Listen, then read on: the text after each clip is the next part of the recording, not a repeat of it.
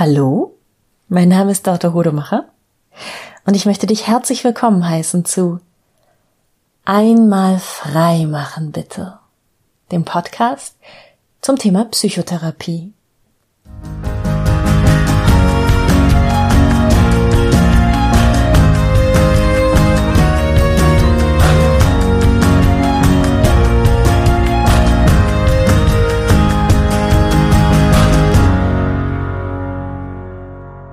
Wenn Menschen erfahren, dass ich Heilpraktikerin bin, dann haben sie oft eine bestimmte Vorstellung, was das bedeutet. Also zum Beispiel, dass ich ähm, Schulmedizin schlecht finde oder dass ich homöopathische Globulis verschreibe oder so. Und äh, beides stimmt überhaupt nicht. ähm, ich kann es aber gut nachvollziehen, warum es so schwierig ist, ähm, zu wissen, zu verstehen, zu recherchieren, zu erahnen, was es eigentlich genau bedeutet, ein Heilpraktiker oder eine Heilpraktikerin zu sein. Und auch ich hätte vor 15 Jahren ganz sicher nicht geglaubt, dass ich jemals eine Heilpraktikerin sein oder werden würde. Ja, und weil das so, so unübersichtlich ist, mache ich heute eine Folge zu diesem Thema. Was ist eine Heilpraktikerin für Psychotherapie und warum bin ich eine? Vorweg mm, finde ich es ganz, ganz wichtig, einmal sich den Gedanken zu machen, mm, was ist, was ist eine Heil Behandlung? Was ist eine Heilerlaubnis und warum darf das nicht jeder Mensch ähm, tun? Also warum darf nicht jeder Mensch ähm, krankheitswertige Probleme, Störungen, Themen bei anderen Menschen einfach so behandeln und einfach so sagen, ach so, ja, komm, ach komm, das mach ich dir weg. Das, das, das hatte meine Oma auch. ah, ich habe das selber schon mal gehabt, nee, kein Thema. Äh, ich weiß, wie das geht. Der Arzt hat das und das mit mir gemacht, so dann machen wir das jetzt auch mal schnell. Naja, ganz einfach. Also stell dir vor, du hast ein Auto und du bringst dein Auto in die Werkstatt und du hast deine Werkstatt nicht so gut ausgewählt und die kennt sich vielleicht mit deinem Auto nicht so gut aus und ähm, anstatt das Auto zu reparieren, geht was an diesem Auto kaputt. So, schlimmstenfalls ähm, hast du einen Sachschaden, habt ihr einen Streitwert von ein paar tausend äh, Euro, vielleicht auch im fünfstelligen Bereich, vielleicht ist das Auto richtig kaputt und die Sache geht vor Gericht. In jedem Fall kannst du dir ein neues Auto zulegen und alles ist wieder gut. Mal unabhängig davon, wer es dann bezahlt am Ende. Ne? Wenn es um deinen Körper geht und um deine Psyche geht, kannst du das nicht. Du hast beides nur einmal. Beides sind extreme Maßanfertigungen. Ja, es ist nicht, ähm, kann man nicht wiederherstellen, wenn ein Schaden daran entstanden ist. Gleichzeitig ist es aber so, mh, wenn was an deinem Auto kaputt ist, dann bist du ja noch, dann, dann, naja, viele von uns bringt das schon ein bisschen, wirft das schon ein bisschen aus der Bahn. Es macht Stress, es ärgert, man möchte sich lieber nicht drum kümmern, man hat vielleicht auch echt Angst, weil das ja einen Wert hat, so ein Auto, und man das lieber nicht hätte, die Sorgen mit dem Auto. Vielleicht ist man darauf angewiesen, um, um zur Arbeit zu kommen. Da hängt schon ein bisschen was dran.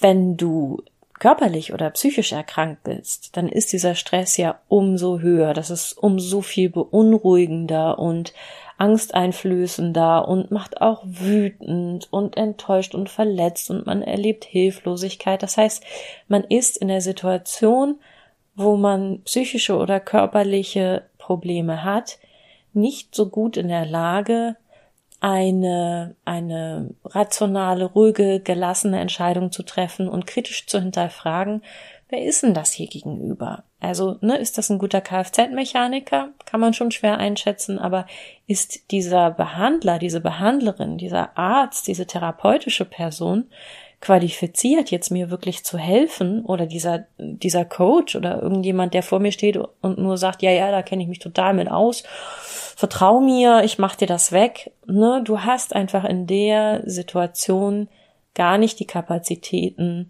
oder eingeschränkte Kapazitäten in Ruhe zu recherchieren. Tut dieser Mensch mir gut? Ähm, ist das, ist dieser Mensch qualifiziert, mir zu helfen? Sollte ich diesem Menschen vertrauen? Und deshalb ist ähm, ist es eben ein Privileg, eine Heilbehandlung durchführen zu dürfen. Und das meine ich zum einen eben als, es ist eine Ehre für mich, wenn du dich bei mir in Behandlung begibst, aber es ist auch eine Verantwortung, die ich übernehme. Und diese Verantwortung ist eben etwas, dafür muss ich mir das Recht erwerben. Und das tue ich, indem ich ähm, die Heilerlaubnis erwerbe. So. Und das ist die Minimalanforderung sozusagen, um Heiltätigkeiten durchführen zu dürfen. Heilerlaubnisse gibt es, ich sage das jetzt mal leinhaft, ähm, Heilerlaubnisse gibt es auf unterschiedlichen Niveaus, auf unterschiedlichen Leveln. Also es gibt die Approbation für Ärzte, das ist ein sehr, sehr hohes Level an Heilerlaubnis. Und es gibt eben den Heilpraktikerschein, das ist ein eher niedriges Level. Hm, Nochmal zum Vergleich, also Psychotherapie ähm, ist ja etwas Geschütztes, das darf man nur mit einer Heilerlaubnis durchführen. Coaching ist nicht geschützt. Das darf jeder Mensch durchführen. Jeder Mensch, Mensch darf sich Coach nennen und ähm, Coaching anbieten. Jetzt habe ich auch überhaupt nichts gegen Coaches, weil ich bin selber auch eine und biete auch Coachings an. Ähm, ich finde es nur ganz, ganz wichtig, dass wir alle, die wir mit Menschen, an Menschen arbeiten und ihnen Hilfe in Aussicht stellen, uns klar vor Augen halten, wo unsere Grenzen sind.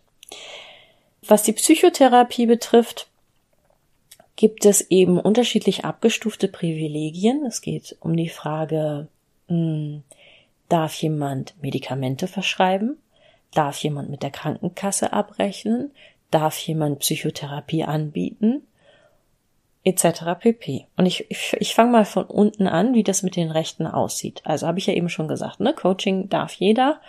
Psychotherapie dürfen Menschen, die eine psychotherapeutische Ausbildung haben und die Heilerlaubnis. Und die minimale Heilerlaubnis, die man für eine Psychotherapie braucht, ist eben die des Heilpraktikers oder der Heilpraktikerin. Und offiziell heißt es beschränkt auf das Gebiet der Psychotherapie. Also nicht für Psychotherapie, sondern beschränkt auf das Gebiet der Psychotherapie. Dann gibt es noch den Heilpraktiker ohne weiteren Zusatz auch große Heilpraktiker genannt, die haben eine größere Heilerlaubnis. Die dürfen zum Beispiel auch Injektionen geben, die dürfen Medikamente verordnen etc. Da bin ich gar nicht drin, da kann ich gar nicht viel zu sagen.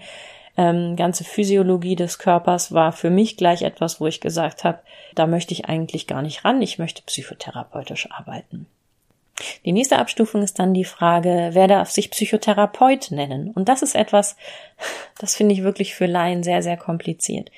Ich darf Psychotherapie anbieten, ich darf mich aber nicht Psychotherapeutin nennen. Psychotherapeut oder Psychotherapeutin darf sich nur jemand nennen, der entweder ein Medizinstudium abgeschlossen hat und eine psychotherapeutische Ausbildung draufgesetzt hat oder ein Psychologiestudium abgeschlossen hat und eine psychotherapeutische Ausbildung draufgesetzt hat. Dann kommen wir zu der spannenden Frage, wer darf mit den Krankenkassen, mit den gesetzlichen Krankenkassen abrechnen? Das ist nochmal komplizierter. Dafür muss man nämlich Psychotherapeut sein, also ärztlicher oder psychologischer Psychotherapeut, Psychotherapeutin und zusätzlich einen Kassensitz haben. Kassensitze sind ein Instrument der Lenkung, das man mal eingeführt hat, um zu sagen, wir möchten gerne steuern, dass es in allen Regionen, in allen Städten Deutschlands ausreichende Versorgung mit PsychotherapeutInnen gibt. Es dürfen sich also in besonderen, besonders schönen Gegenden nur eine besondere Anzahl an PsychotherapeutInnen ansiedeln, die mit der Krankenkasse abrechnen. Und in den nicht so schönen Gegenden, da gibt's eben auch Kassenplätze. Und da wäre es ja dann verlockend zu sagen, na ja, also es ist zwar nicht die schönste Gegend Deutschlands und ich kenne mich hier auch noch nicht aus und ich bin hier noch nicht zu Hause, aber hier kann ich einen kassentherapeutischen Sitz bekommen. Hier ziehe ich doch mal her. So, damit nicht alle in der gleichen wunderschönen, schönsten Stadt Deutschlands landen. Ich sag mal Lüneburg. ähm, ja, gar nicht lokalpatriotisch. Ah doch, ich bin Norddeutsch und das hört man. Ähm, so, Kassensitze. Die Anzahl der Kassensitze hat sich in Deutschland seit dem Jahr 1999 nicht verändert. Man hat nicht geschaut, wo würden eventuell noch mal mehr benötigt, wo weniger, weil zum Beispiel die Bevölkerungszahlen gewachsen oder geschrumpft sind. Ähm, man hat nicht gesagt, okay, die Bevölkerungszahl insgesamt ist gestiegen, wir brauchen mehr Kassensitze. Man hat auch nicht gesagt, die Nachfrage nach Psychotherapie ist größer, wir brauchen mehr Kassensitze. Nein. Die Anzahl ist unverändert geblieben. Und das führt natürlich zu einem Problem. Und äh, jeder, der hier jetzt zuhört und schon mal versucht hat, eine Psychotherapie über die Krankenkasse zu bekommen, hat wahrscheinlich mit diesem Phänomen schon Berührung gehabt. Ähm, Es gibt Wartelisten in Deutschland. In fast jedem Ort und für die allermeisten PsychotherapeutInnen gibt es Wartelisten. Und wenn man äh, über die Krankenkasse eine Psychotherapie machen möchte, dann muss man, das höre ich sehr häufig bei den Menschen, die mich anrufen und enttäuscht sind, dass ich eben nicht mit der Krankenkasse abrechnen kann. Ähm, so durchschnittlich, glaube ich, ungefähr ein halbes Jahr warten im Moment, in Hannover zumindest. Wenn man dann noch jemanden findet, wo man sagt, ah, die Person ist spezialisiert auf mein Thema oder da habe ich schon viel Gutes von gehört, die ähm, Person wurde mir empfohlen, der sieht so sympathisch aus, ich habe mich mal mit dem unterhalten, dann muss man vielleicht auch mal zwei Jahre warten auf einen psychotherapeutischen Behandlungsplatz über die Krankenkasse. Und das ist nicht gut. Also es steht auch in den Leitlinien zu den allermeisten psychischen Störungen und Erkrankungsbildern, ähm, dass eine Psychotherapie spätestens innerhalb, äh, spätestens nach sechs Monaten angefangen werden sollte. Da haben wir in Deutschland gerade ein Problem. Also gerade, aber auch nicht erst seit gestern, sondern schon ganz schön lange. Und ähm, ja, so viel nur an dieser Stelle dazu. Ähm, so, dann gibt's noch weitere Privilegien, zum Beispiel das Privileg, ein Gutachten erstellen zu dürfen für die Krankenkasse. Da ist nachliegend, naheliegend, dass man das äh, unter anderem dann darf, wenn man einen Kassensitz hat. Ähm, aber auch zum Beispiel vor Gericht, also forensische Gutachten oder bei Sorgerichtsprozessen. Da muss man dann eben auch nochmal qualifiziert sein da, dafür. Weiß ich auch gar nicht genau, wie das aussieht, weil das für mich gar nicht erstrebenswert ist, ähm, mir diese Qualifikation zu holen. Ich wollte ja Psychotherapie machen. So, und ähm, das, ich glaube, das stärkste Privileg im Bereich der psychotherapeutischen Behandlung, würde ich sagen, was es gibt, ist dann die Frage nach Medikation.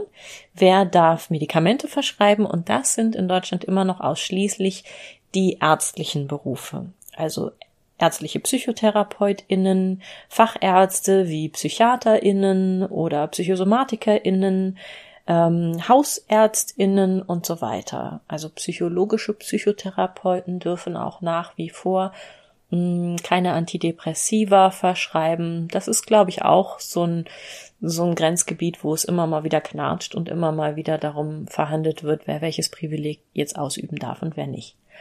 Alles nicht mein Bier.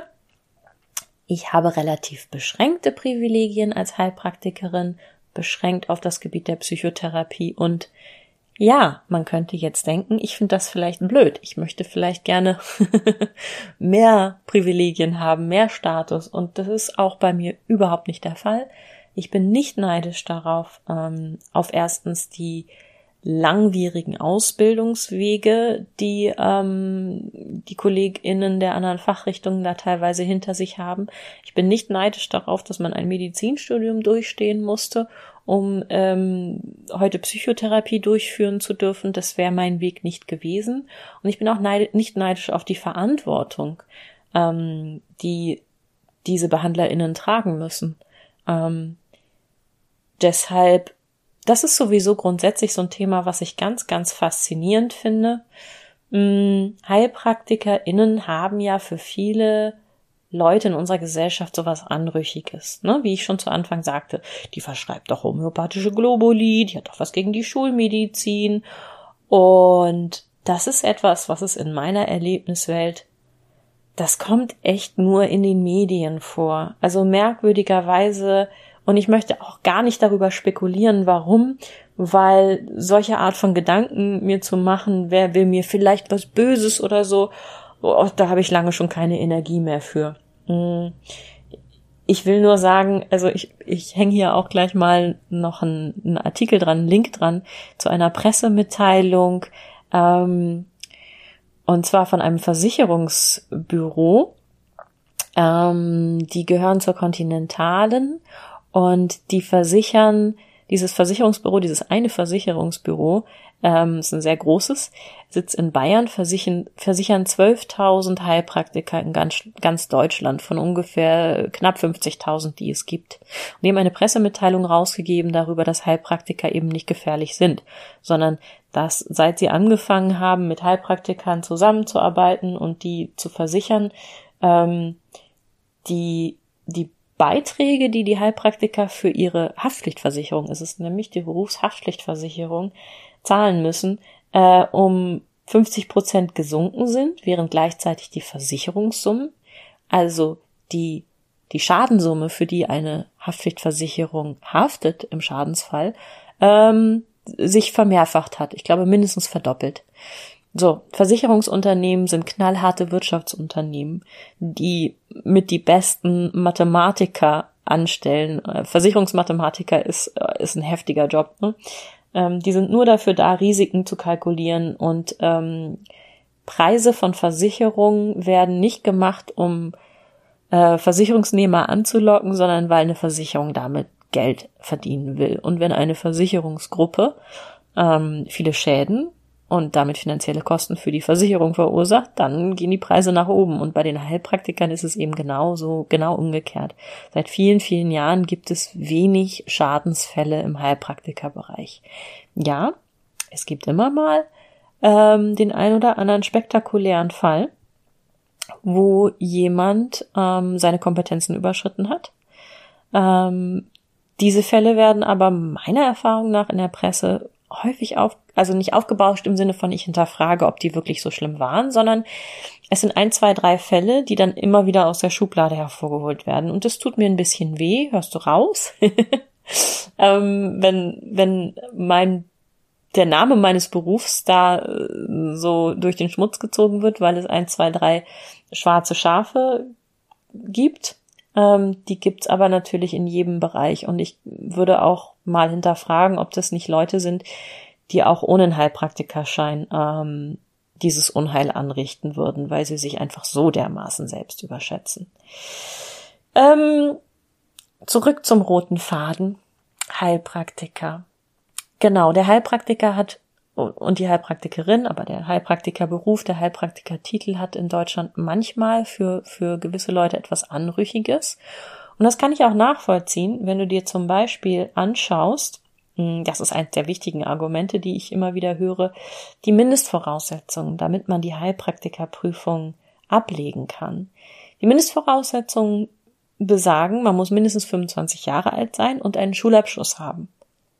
Zum Beispiel einen Hauptschulabschluss. Das reicht. Ja. Wenn ich nur das sehe, würde ich auch denken, und so jemandem soll ich meine Psyche anvertrauen. Aber ich sag mal so, wenn du in der Formel 1 fahren möchtest, musst du dann einen Pkw-Führerschein haben? Nein, musst du nicht. Es gehört nicht zu den Mindestvoraussetzungen für eine Formel 1 Lizenz, einen Pkw-Führerschein zu haben. Heftig, ne? So, das heißt, Mindestvoraussetzungen sind eben immer nur das, Mindestvoraussetzungen. Wenn du 25 Jahre alt bist und einen Hauptschulabschluss hast, kannst du dich für die, äh, für die Heilpraktikerprüfung anmelden und kannst an dieser teilnehmen. Und wenn du glaubst, du musst ein paar hundert Euro ausgeben für eine Prüfung, ähm, ohne dafür zu lernen, dann ja, viel Spaß. Jeder kann sich online die Prüfungsfragen vom schriftlichen Teil der Heilpraktikerprüfung der letzten Jahre kannst du dir runterladen. Gibt sogar Apps für, da kannst du die so quizmäßig mit durchspielen und ähm, ja, viel Glück. Also wenn du das ohne Lernen schaffst, dann Horrido. Wenn du das in zwei Durchgängen hintereinander schaffst mit zwei unterschiedlichen Jahrgängen, dann hast du eine Vorbildung. So, bin ich mir ziemlich sicher. Und auch das ist nur ein Teil des Ganzen. Ne? Es gibt dann noch die mündliche Heilpraktikerprüfung. In meinem Fall äh, fand die tatsächlich am niedersächsischen Gesundheitsministerium statt. War sehr interessant, also ein sehr interessantes Umfeld, war ich so nicht gewohnt. Da wird auch nochmal ordentlich ausgesiebt und es gibt die Ausbildung. Ein Privileg, das wir HeilpraktikerInnen haben, dass klassisch ausgebildete PsychotherapeutInnen, also psychologische oder ärztliche PsychotherapeutInnen nur begrenzt haben, ist die freie Wahl der Therapiemethode. Hm. Also PsychotherapeutInnen, die mit der Krankenkasse abrechnen möchten, sind in Deutschland beschränkt auf vier sogenannte Richtlinienverfahren. Zu den Richtlinienverfahren zählen aktuell die Psychoanalyse, die tiefenpsychologisch fundierte Psychotherapie, die kognitive Verhaltenstherapie und die seit letztem Jahr auch die systemische Therapie. Ähm, so als Laie weiß jetzt immer noch nicht, was dahinter steckt, ne? Aber ähm, so ist es. Also das sind die Richtlinienverfahren. Ich als Heilpraktikerin für Psychotherapie, ich darf ganz andere Verfahren auch anwenden und zwar alles, was ich für richtig halte. Und es gibt da auch äh, Psychotherapieverfahren, bei denen ich selber mit den Ohren schlackern und de schlacker und denke, boah, das wäre mir jetzt echt zu alternativ. Zum Beispiel, was habe ich neulich gelesen? Astrologische Psychotherapie. So. Ich bin jemand, wenn ich ein Horoskop in der Zeitung lese und das sagt was Gutes, dann sage ich, ja, das nehme ich an. Und wenn ich ein Horoskop in der Zeitung lese und da steht nur was langweilig Neutrales oder sogar was Warnendes, dann sage ich, ach, Horoskope. Ist ja auch Quatsch. so, und ich kann mir tatsächlich auch vorstellen, dass man eine sehr, sehr gute Psychotherapie machen kann, bei der ab und zu vielleicht ein Blick auf äh, das, wie heißt das, Geburtshoroskop geworfen wird. Also das schließt sich in meiner Wahrnehmung nicht aus. Es wäre trotzdem nicht meins.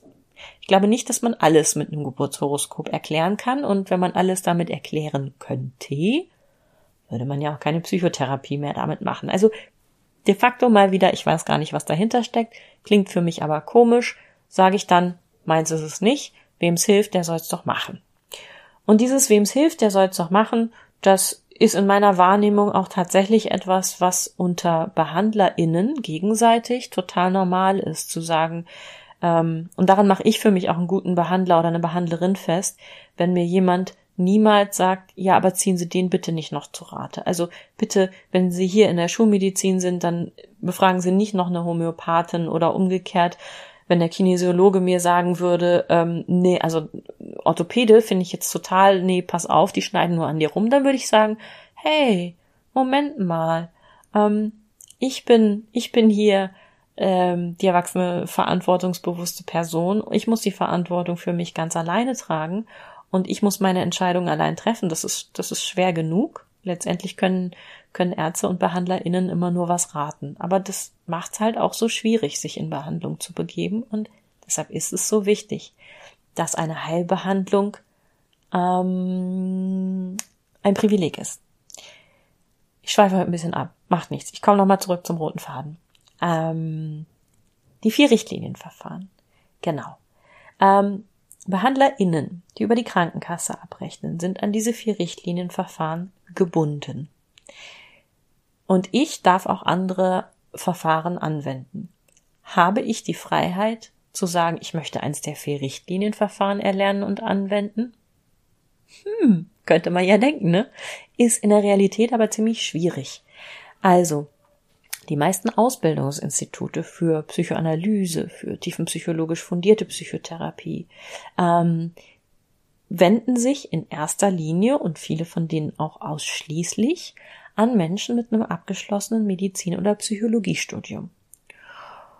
Und diese Ausbildungen kosten trotzdem Geld. Das ist nicht wie das Medizinstudium, dass das größtenteils vom Staat finanziert wird, bis auf die Fachbücher und ich weiß nicht, was man da noch so an Kosten hat sondern ähm, während dieser Ausbildung, das sind die sogenannten PIAs, PsychotherapeutInnen in Ausbildung, äh, zahlen die Lehrgeld dafür. Die bekommen gleichzeitig auch meistens noch Klienten, KlientInnen, AusbildungsklientInnen und können für die auch mit denen was abrechnen. Aber summa summarum kostet eine ähm, psychotherapeutische Ausbildung für PIAs ziemlich viel Geld. Die meisten müssen sich dann also entweder verschulden oder sie bringen relativ viel Geld von zu Hause mit. Ähm, ich als nicht studierte, also ich bin studiert, in einem ganz anderen Bereich, aber ich als nicht studierte Medizinerin oder Psychologin habe die Möglichkeit nicht. Ähm, ich habe auch leider ganz oft nicht die Möglichkeit, an Fortbildungen teilzunehmen. Also ich habe hab noch das regelmäßig, dass ich eine Fortbildung finde, die ich interessant finde und schreibe dann dahin und dann ähm, steht da oft schon, ähm, PsychotherapeutInnen erhalten so und so viel Fortbildungspunkte und dann weiß ich schon, das ist, ah, das ist für die, die einen Kassensitz haben, wichtig, die müssen so und so viel Fortbildungspunkte im Jahr sammeln, das muss ich nicht. Ähm, und dann frage ich an, könnte ich teilnehmen? Ich bin Heilpraktikerin und dann heißt es ganz, ganz häufig, es tut uns leid, aber HeilpraktikerInnen äh, sind nicht zugelassen zu dieser Fortbildung. Also auch da nochmal zum Thema Privileg.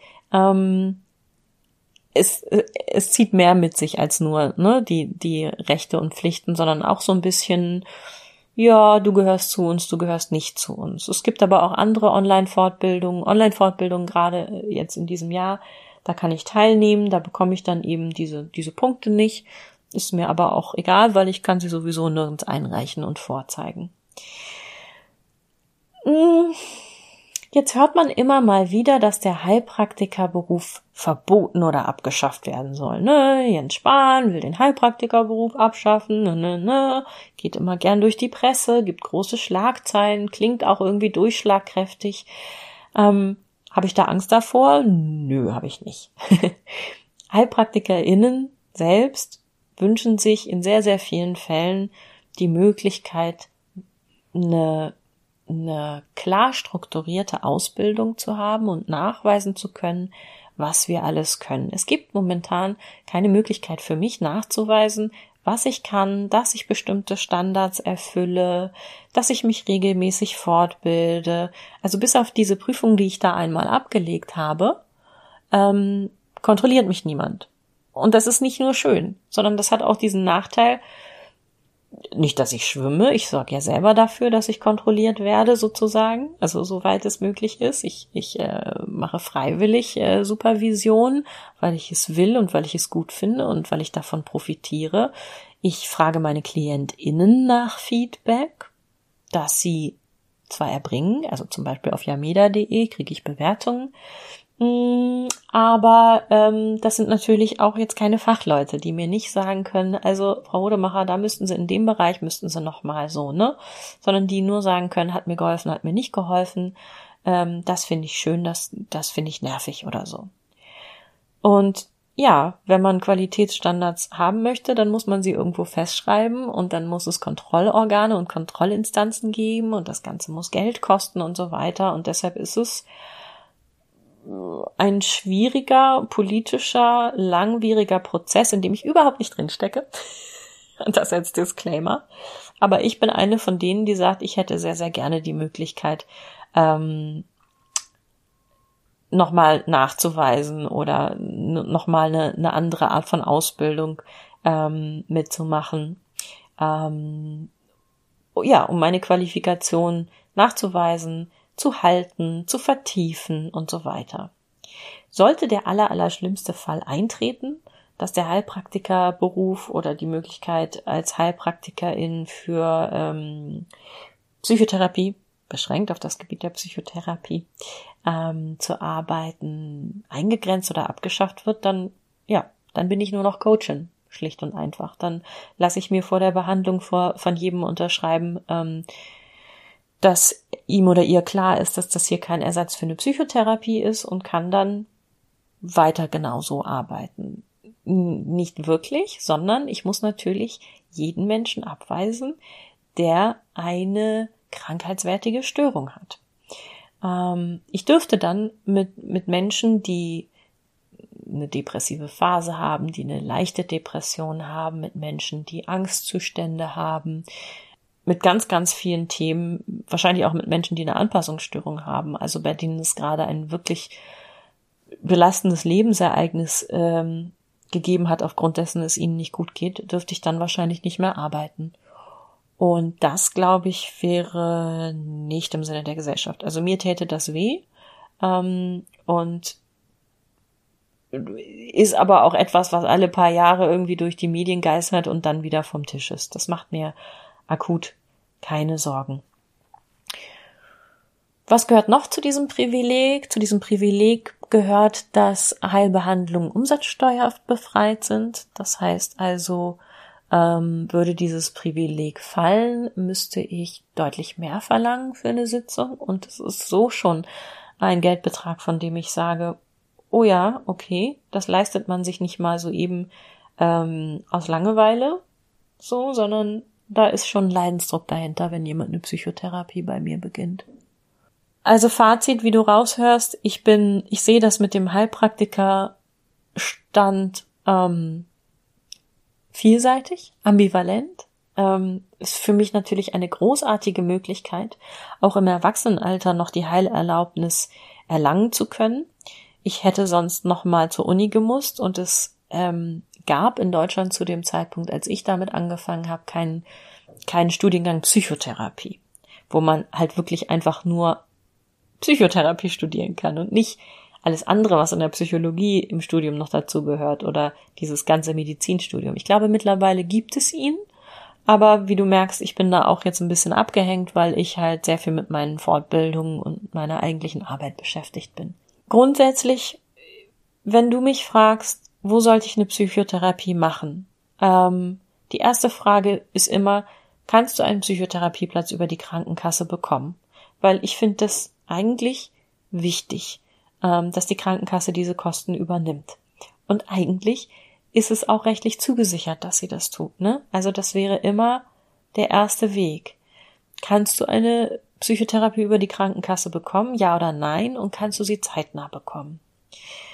Möchtest du äh, bei einem kassentherapeutischen Behandler, Behandlerin arbeiten? Das heißt, findest du die passende Person über die Krankenkasse? Oder hast du den Eindruck, nee, es muss schon jemand ganz Bestimmtes sein oder jemand, der eine ganz bestimmte Qualifikation hat, jemand, der auch, weiß ich nicht, hypnotherapeutisch arbeitet. Was ich noch nie verstanden habe, es ist in den Richtlinienverfahren nicht drin. Ich kenne aber hypnotherapeutische Fortbildung bei wirklich großen Hypnotherapeuten. Ähm, Gunther Schmidt ist jemand, bei dem ich neulich eine Online-Fortbildung mitmachen durfte. Also nur zuschauen, nicht sprechen, ne? durfte ich.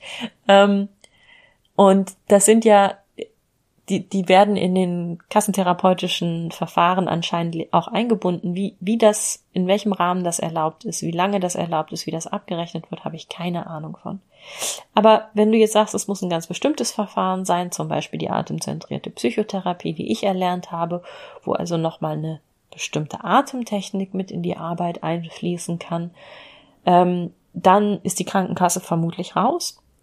Und dann gibt's natürlich noch die ganzen Fälle von ähm, Beamten, die ich häufiger bei mir habe, oder Leuten, die auf eine Verbeamtung hinstreben, oder Menschen mit einer privaten Krankenversicherung, die dann teilweise die Behandlung erstattet bekommen. Das ist eben auch nochmal eine Möglichkeit. Und dann ist die Frage, ja, wer tut dir gut? Also ich glaube, dass unabhängig vom Berufsstand jemand in der Psychotherapie ähm, gerade die richtige Person sein kann und gerade die falsche Person sein kann. Und ähm, ich habe das ja auch schon oft gesagt hier im Podcast, ich bin ein großer Fan von Bewertungsportalen und Erfahrungsportalen online. Ich habe zum Beispiel, also das gibt's ja alles noch nicht lange, ne? Als ich vor über 20 Jahren nach Hannover kam und einen neuen Frauenarzt suchte und das war auch für mich so ein Punkt, wo ich gesagt habe, da möchte ich jetzt nicht irgendwen, das ist schon was sehr Intimes der oder die soll dann auch bitte gut sein. Wo finde ich denn jemanden, der als Frauenarzt wirklich, wirklich gut ist? Vielleicht an einer teuren Adresse?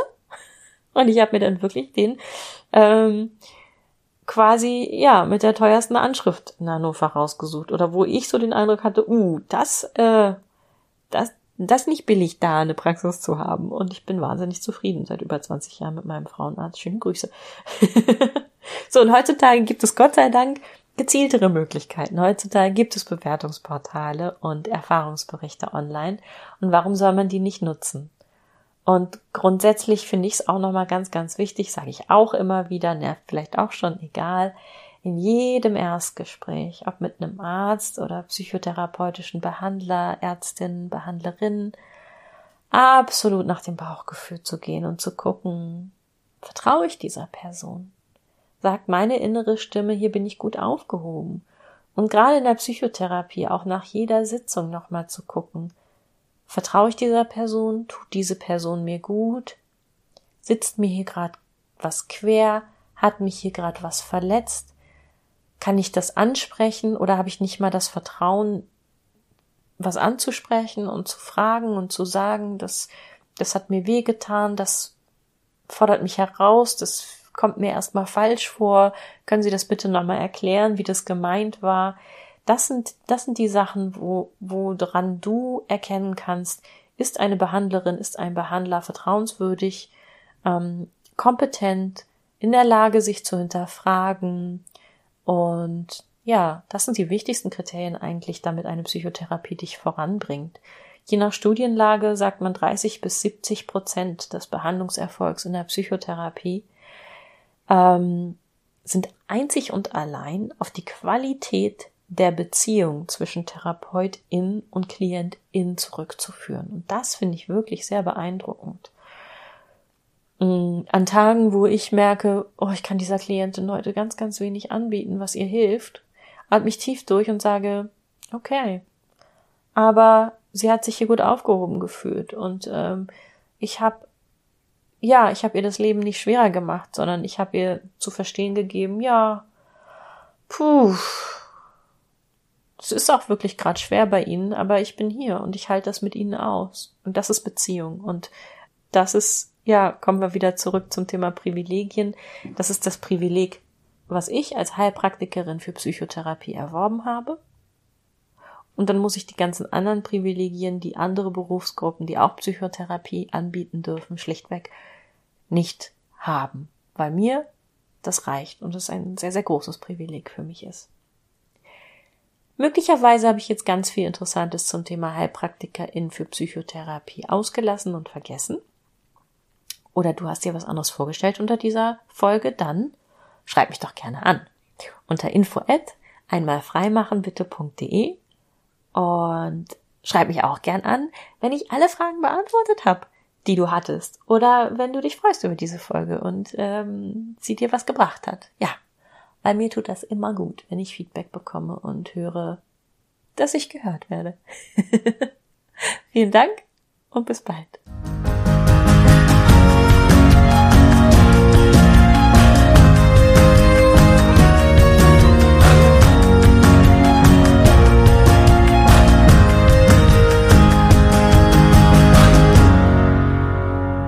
Hidden Track. Du hörst, vor ein paar Folgen gab es mal das äh, Thema Klicker. Ich habe ihn gefunden und ich habe ihn genutzt in dieser Folge.